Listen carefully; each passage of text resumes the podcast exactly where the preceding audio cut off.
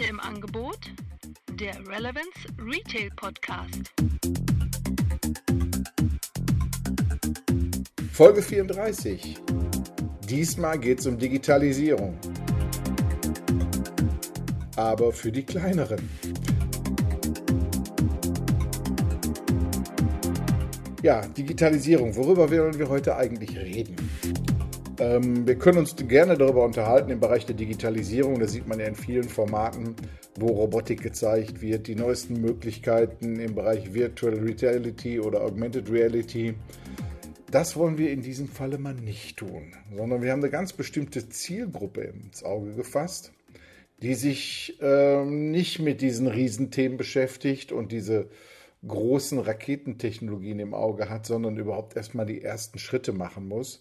Und genau diese ersten Schritte, die wollen wir hier aufzeigen. Aber ganz stark darum natürlich, das Warum auch zu klären. Warum soll man bestimmte Sachen tun und warum sollte man natürlich auch bestimmte Sachen lassen, die sich hier aus unserer Erfahrung in verschiedenen Projekten manchmal wirklich als Nonsens herausgestellt haben. Aber da komme ich gleich noch zu. Gut, äh, wer ist unsere Zielgruppe für diesen Podcast? Wenn ich mal schaue, wir haben 410.000 Ladengeschäfte in Deutschland und ähm, ziehe da mal die großen Ketten von ab, die eh alle bestens informiert sind, weil die von Beratern und Lösungsanbietern belagert werden, dann bleiben ungefähr 250.000, so schätze ich mal, kleinere inhabergeführte Formate über, die nicht die Zeit haben, zu so einer Messe NRF nach New York zu fahren, um sich zu informieren, die nicht auf Euroshop alle drei Jahre sind oder auf Eurocis jedes Jahr. Ähm, und diese Menschen, die müssen irgendwo natürlich über ihre Möglichkeiten aufgeklärt werden. Und das versuchen wir mal hier mit den einfachen Dingen rüberzubringen. So, aber ein ganz, ganz wichtiger Punkt dabei ist, den ich bei der Digitalisierung und gerade wenn ich so neuere Lösungen sehe, immer wieder vermisse, ist folgender. Mein Tipp und meine Erfahrung ist, das, was analog super funktioniert, das muss man nicht unbedingt digitalisieren. Zumindest nicht im ersten Schritt. Ich sage mal so ein Beispiel. Ich habe äh, vor genau zehn Jahren haben wir in einem Future Store haben wir die ersten Fingerprint und Mobile Payment Lösungen integriert und wir waren alle davon überzeugt, dass das Thema Mobile Payment ruckzuck von den Leuten akzeptiert wird. Wir sind wir zehn Jahre weiter, Jahr 2018. Und eigentlich ist bis auf die Payback-Lösung, die auch natürlich eine deutlich breitere Abdeckung hat als alles bisher Dagewesene. Aber ähm, eigentlich flächendeckend haben wir Mobile Payment noch nicht umgesetzt. Warum? Weil wir einfach manchmal auch den Shopper vergessen haben. Denn das analoge Bezahlen funktioniert in seinen Augen wunderbar. Der hatte überhaupt gar kein Problem mit dem Bezahlen. Und jetzt kommen wir und wollen ihm dieses Bezahlen digitalisieren, sieht er gar nicht ein und macht er deswegen auch nicht. Und wenn man sich anschaut, wie viele Millionen in Startups oder auch andere Unternehmen investiert wurden, die, ähm, die äh, sich mit derartigen Themen beschäftigt haben, dann weiß man, Geld hätte man sich sparen können. Ja, aber für kleinere Formate wäre das eine böse Erkenntnis geworden, wenn die Büros in, investiert hätten und da wäre nichts bei rausgekommen. Gut, ja, gehen wir mal durch die Basis der Digitalisierung. Da fangen wir mal an. Also grundsätzlich beschränken wir uns da auf die Backstore-Prozesse, wie zum Beispiel dieses Thema Kasse, Warenwirtschaftssystem, dann alles das, was mit Aufmerksamkeit und ähm, digitalem In-Store-Marketing zu tun hat, nicht nur In-Store, In sondern generell. Ähm, man muss immer heutzutage die Digitalisierung auch dazu nutzen, äh, zu schauen, was kann ich eigentlich tun, um meine Sichtbarkeit überhaupt zu erhöhen. Und gerade die Sichtbarkeit im digitalen Raum ist heute so wichtig geworden. Ähm, viele können sich darunter nichts vorstellen, aber heutzutage kämpfe ich, bevor ich irgendwo einen Umsatz pro Quadratmeter, Gewinn oder irgendwelche anderen Renditen betrachte, muss ich erstmal um Aufmerksamkeit kämpfen. Warum? Ist eigentlich ganz einfach. Wir sind mittlerweile in unserer Gesellschaft so gesättigt mit den klassischen Konsumartikeln, dass wir eigentlich nichts mehr brauchen. Meine Lieblingsfrage in meinen Vorträgen ist eigentlich immer, wie viele Hosen besitzen Sie? Dann kommt man eine Zahl, irgendwie 20. Und ähm, dann stelle ich immer gleich die Frage hinterher, wenn ich fünf wegnehme, ist das eine deutliche Einschränkung der Lebensqualität? Nein, natürlich. Aber trotzdem würde man noch eine 21. und eine 22. kaufen. So, wie verkauft man an Menschen, die eigentlich volle Regale, volle Schränke und volle Mägen haben? Wie verkaufe ich denen Dinge, die die eigentlich überhaupt nicht brauchen? Und um das klar zu machen, muss ich erstmal um Aufmerksamkeit kämpfen. Aufmerksamkeit ist das Aller, Allerwichtigste eigentlich. Und dazu muss ich wissen, welche Möglichkeiten ich habe, diese Aufmerksamkeit überhaupt von den Menschen zu bekommen. Und das ist eine ganz, ganz wichtige Geschichte, die Digitalisierung uns an Möglichkeiten bietet. Ja, und dann auch dieses ganze Thema ähm, alles redet ja von E-Commerce und ähm, wie man mit E-Commerce jetzt auf einmal sein Geschäft boosten kann. Ich muss ehrlich sagen, ich bin da gerade für kleinere Formate überhaupt kein Freund von. Aus den Gründen, die ich gerade gesagt habe. Wir sind als Händler nicht mehr der Versorger der Republik, weil die Menschen alles haben. Aus den Gründen bin ich ein Freund davon, vielmehr zu überlegen, wie sieht eigentlich denn dann das neue Werteversprechen des Handels aus? Und das neue Werteversprechen des Handels ist ganz klar, du bist in Zukunft viel, viel mehr ein Freizeitangebot als irgendwo ein Versorger. Und wenn Versorgung gewünscht ist, dann müssen wir ja ehrlich sein, dann wird das häufig bei den ganz großen Playern im Internet irgendwo vollzogen. So, und jetzt muss ich überlegen, wenn ich jetzt einen Webshop mache, was macht ein Webshop eigentlich mit mir als Händler? Und da habe ich eine ganz, ganz klare Meinung, auch aus viel Erfahrung. Ich habe früher die ersten E-Commerce-Projekte in DAX 30 Unternehmen mitgemacht und habe festgestellt, so ein Webshop auf die Beine stellen ist ein Riesenaufwand. Gar nicht technisch irgendwie, weil ich ähm, heutzutage Lösungen fertig einkaufen kann. Das sind so Baukästen, das ist überhaupt kein Problem. Sondern ich bin bei dem Thema den Content pflegen. Ich muss äh, genug Bilder heranschaffen. Also die, die Texte müssen ab, so formuliert sein, dass sie nicht abgemahnt werden können und solche Dinge alle. Und das sind Themen, mit denen sich bisher eigentlich stationärer Handel nie beschäftigt hat. Und sich da einzuarbeiten, nimmt so viel Ressourcen von jemandem weg, der sich auf einmal gar nicht mehr auf das neue Werteversprechen konzentrieren kann, nämlich vielmehr ein Freizeitangebot zu sein.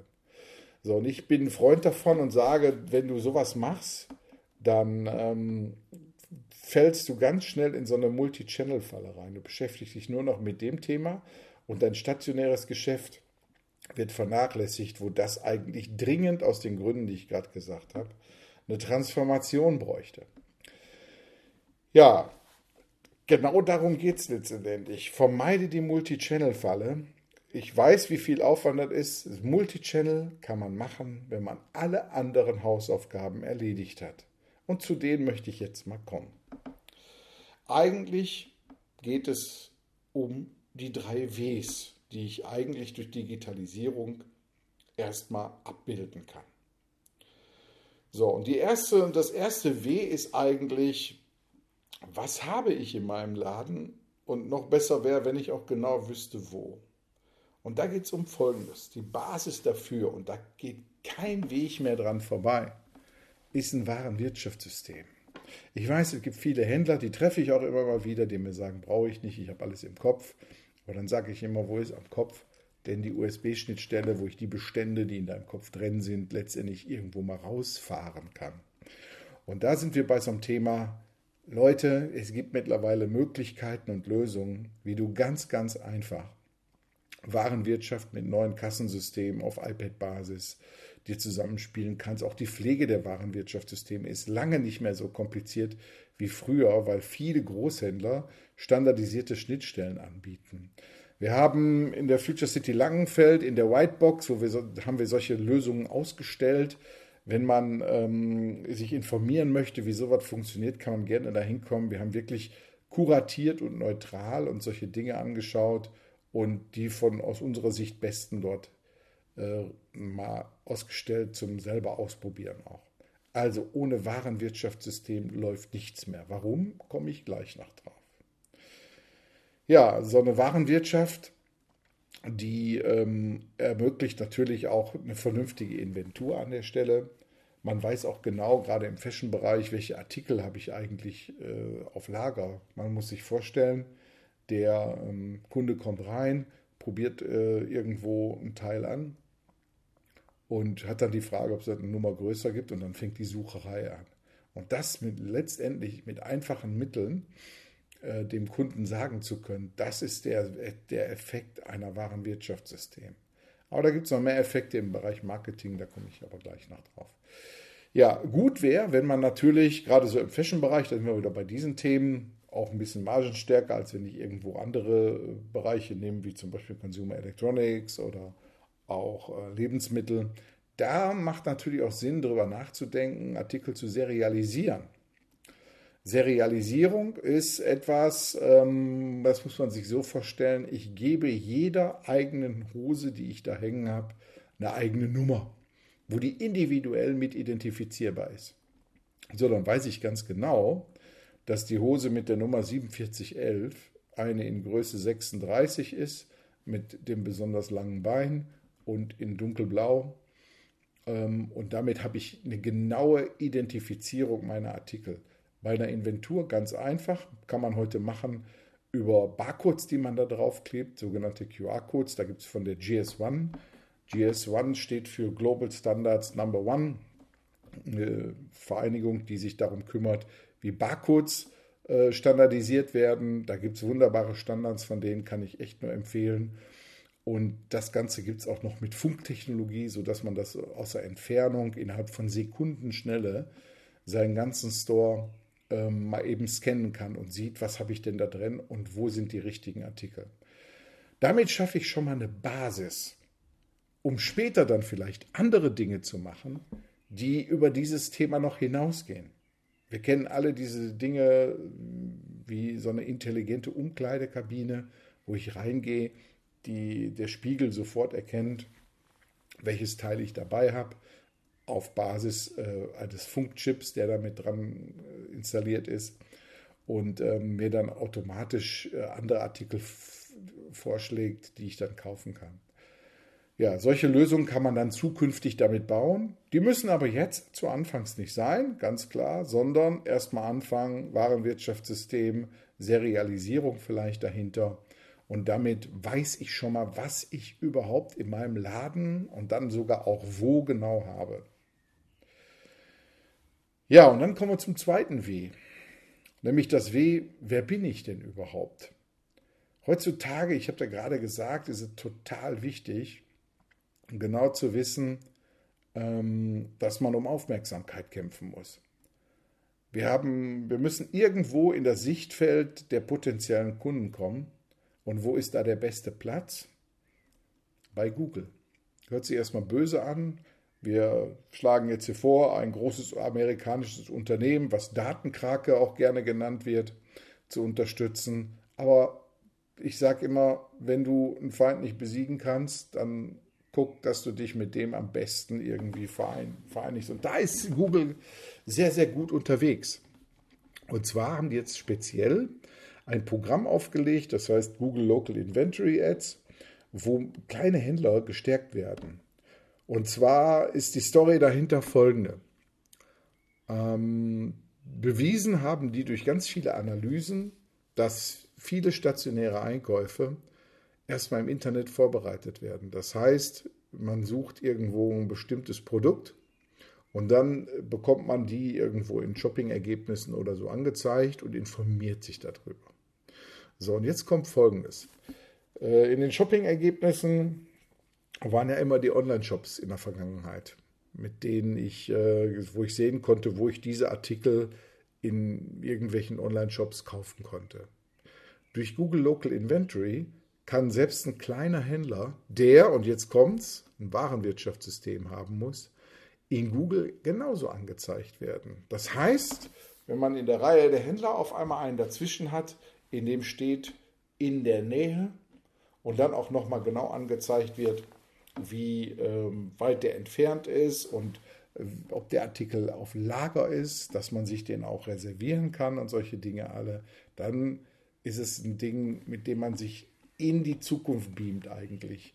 Ins Blickfeld der Kunden. Und genau darum geht es letztendlich. Man muss schauen, wie man in der richtigen Sekunde, wenn ein Wunsch geäußert wird, überhaupt erstmal sichtbar wird. Und das, da können wir uns auf den Kopf stellen, ob wir es gut finden oder nicht, ist heutzutage im Google-Bereich. Die Menschen haben diese Konditionierung und da müssen wir uns letztendlich drauf einstellen. So, und dann kann ich auch noch abhängig von meinem Sortiment, je nachdem, was ich habe, auch verschiedene Social Media bespielen. Ähm, wir alle kennen Facebook, Instagram, Snapchat und solche Lösungen alle, die von vielen, vielen Menschen jeden Tag Minuten, manchmal sogar Stunden immer wieder benutzt werden. Und da kann man sich natürlich auch positionieren. Ich kenne tolle Händler, die ihre Fashion bei Instagram zum Beispiel zwischendurch immer zeigen. Zack, Foto gemacht, eingestellt, haben viele Follower und äh, sind da wunderbar auf einmal dann vertreten. Das heißt, sei da, wo dein Kunde ist, dein potenzieller Kunde. Und wenn die sich in Social Media in bestimmten Gruppen, da gibt es ja die Gruppen, die städtespezifisch sind, dann geh da mit rein und bring deine Informationen an den Mann und an die Frau. So, und wenn ich da über, über ähm, Digitalisierung rede, dann natürlich auch, wie kann ich mich, wenn ich ein interessanter Typ bin als Händler, wie kann ich mich denn ideals darstellen auch? Weil Retail ist immer noch ein People-to-People-Business und Mensch kauft bei Mensch. Und dazu gibt es heute Möglichkeiten, wie man ganz einfach Filme von sich selbst machen kann, die man einstellt und die die Menschen dafür begeistern sollen, einen noch mal in seinem Laden zu besuchen. So, und ähm, wir sind hier nochmal bei dem Thema der Webseite. Eine eigene Webseite gehört heute natürlich ganz klar dazu, die natürlich dann auch Suchmaschinen äh, optimiert sein muss. Da wendet man sich am besten an die passende Agentur des Vertrauens, die sich genau um diese Themen kümmert. Aus eigener Erfahrung weiß ich, wie wichtig eine gute Suchmaschinenoptimierung ist, die richtigen Keywords zu finden, um dann schön vorne zu erscheinen und in der Zeit, wo man es nicht ist, durch sogenannte AdWords-Kampagnen. Das sind kleine Kampagnen, wo man für Klicks bezahlt, die auf die Seite gehen. Und äh, so erscheint man dann ganz schnell oben im Google, finde ich eine wirklich gute Lösung. Ja, und dann sieht man in vielen Städten kommen momentan so Stadt-Apps oder Stadtportale hoch, äh, die aufzeigen eigentlich dem Besucher der Stadt, was ihn erwartet und welche attraktiven Themen es da gibt, kann ich auch nur empfehlen, da in dem Raum sichtbar zu werden. So, und dann kommt das letzte W eigentlich, wo ich aufzeigen muss, wo bin ich überhaupt? Und ich habe ja gerade schon gesagt, dieses Google Local Inventory ist eine sehr, sehr interessante Geschichte, braucht aber ein Google Business Konto. Und ähm, das muss man heutzutage mal lernen, wie man sowas anlegt und wie man dann die Möglichkeiten nutzt, die Google einbietet in diese Richtung.